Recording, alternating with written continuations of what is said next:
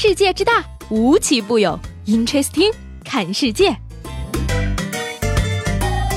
本节目由喜马拉雅青岛站独家出品。Hello，各位好，欢迎收听最有意思的 Interesting，我是西贝。这两天呢，微博网友郑一诺分享蜜月旅行时遭遇的恐怖经历，讲述了今年二月底误食福寿螺导致寄生虫入侵脑部的事情。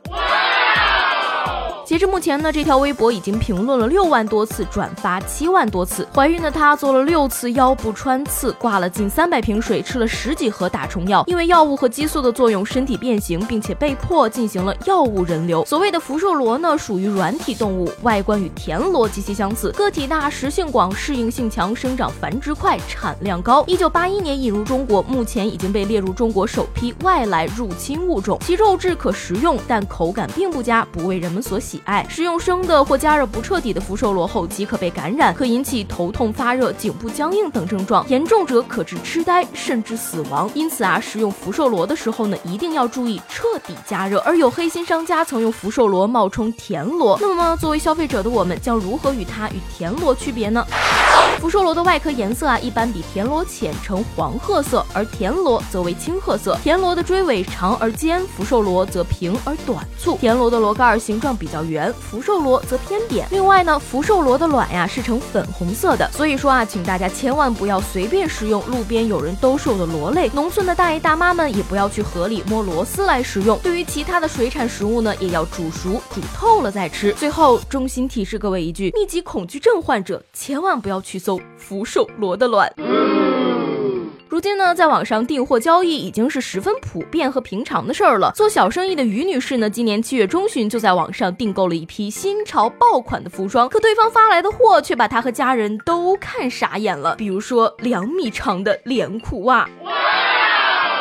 这些奇葩的设计，正常人都看不大懂呀。网上买回一麻袋货，打开全是四不像。那么于女士究竟怎么样才会从网上买到这种东西呢？她表示说自己在网上搜到制衣厂 QQ 上达成交易，这个卖家的 QQ 名啊简单明了，就叫韩版潮流男女装批发。而在他的 QQ 空间里有各种各样的时尚服饰，看到款式新颖，价钱也十分便宜，于女士就动心了，想订购一批到青岛来零售。在和卖家聊天的过程中呢，对方的话让她感觉。这是一家很可靠的公司。在选好货之后呢，对方给了一个银行账号，于女士把九千五百元钱打了过去。可过了几天呢，她就收到了这个装满了四不像的大麻袋，QQ 拉黑，手机关机。于女士意识到自己上当了，于是马上到附近的派出所报了警。在对方寄来的麻袋里，于女士还找到了一张发货单，上面显示发货商是一家东莞的服装公司，商品名称一栏则写着“次品杂款，打包清仓，适合夜市地摊创业女装，介意者勿拍”。货品四百。件每件三元，总共一千二百元，而加运费，总价才一千七百五十元。也就是说，于女士花九千五百元买到了价值一千多元的一堆次品。而据服装公司的负责人钟先生说，货是一个网名为“小宇宙六六七七九”的网友订的。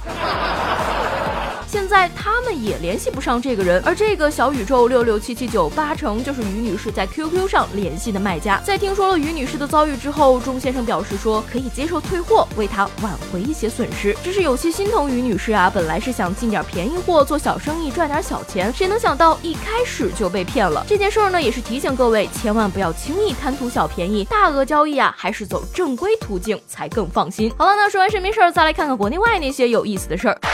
最近呢，各高校录取通知书陆续发到了同学们手上，而扬州大学农学院则别出心裁，选取蓖麻、玉米等八种农作物的种子，将种子藏在通知书里，一起寄给新生。那农学院的老师表示啊，这样能让学生们感受到农学之美。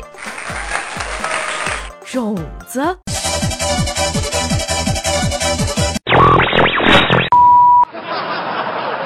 迅雷还是 BT 打开？等等，老师，这不是我要的种子呀！没开学，老师就给发种子；开学了，还给传种子。能进这样的学校，同学们真是太幸福了。嗯不过呀，接下来要说的这些幼儿园的小朋友们可就不怎么幸福了。湖南某幼儿足球赛决赛，有一对小朋友一路过关斩将，在决赛中取得胜利。然而，主办方却宣布冠军是一支根本没有进入决赛的球队，只因为他们的网络点赞数最高。一些家长非常气愤，孩子的每一场比赛都是十几比零赢下来的，点赞是什么？点赞是网络刷票，谁都可以做的。而面对家长们的质疑，主办方则表示，规则就是这样的，这样做是为了淡化幼儿足球的竞技性，希望就算不会玩球的孩子也能参与。那我就想问问了，世界杯什么时候改规则呀？拼点赞，我们中国人会输吗？足球本来就是竞技体育，主办方还要淡化竞技性，把黑幕说的这么清新脱俗，想必脸皮也不是一般的厚啊！中国足球的未来还指望这帮孩子呢，可千万别让幼小的心灵蒙上黑哨的阴影。孩子们有没有心理阴影，我就不确定了。不过下面这位理发师的心理阴影可真不是一般的大。近日呢，山东德州一男子对理发师做的发型不满意，双方发生争吵，然后该男子每天往理发店门口扔一坨大便。店老板忍无可忍，选择报警。最后，男子被行政拘留九天，并处罚五百元的罚款。每天都带大便出门也是不容易呀，请问这是剪得有多丑才会生出这么大的恨？想必大哥也是冲动了，就没想过可能真的不是发型的问题，是长得丑的原因。要说呢，长相、身材什么的，除了整容之外，也就只能抱怨抱怨了。看着肚子上日益明显的游泳圈，两眼一闭，继续胡吃海喝才是常态嘛。总是调侃人家肚子上的肉是救生圈，没想到这次他可是真的发挥了救生作用。七月三十号晚呢，一名四十二岁患抑郁症的女子因一时想不开跳河轻生。跳水女子由于身材比较胖，跳河后一直浮在了水面上。在现场群众的指引下，消防官兵在河面上发现了这名女子，成功将其救上岸。而目前呢，该女子已经脱离生命危险。看看看看，我说什么来着？胖人才是这个世界的主宰，好吗？关键时刻拯救世界不在话下呀！况且连科比都胖成蝌蚪比比了，你还有什么理由不加入我们呢？Come on baby，一起胖起来，去欣赏凌晨四点钟的洛杉矶呀！好了，那今天的 Interesting 就到这里，我是西贝，下周见啦。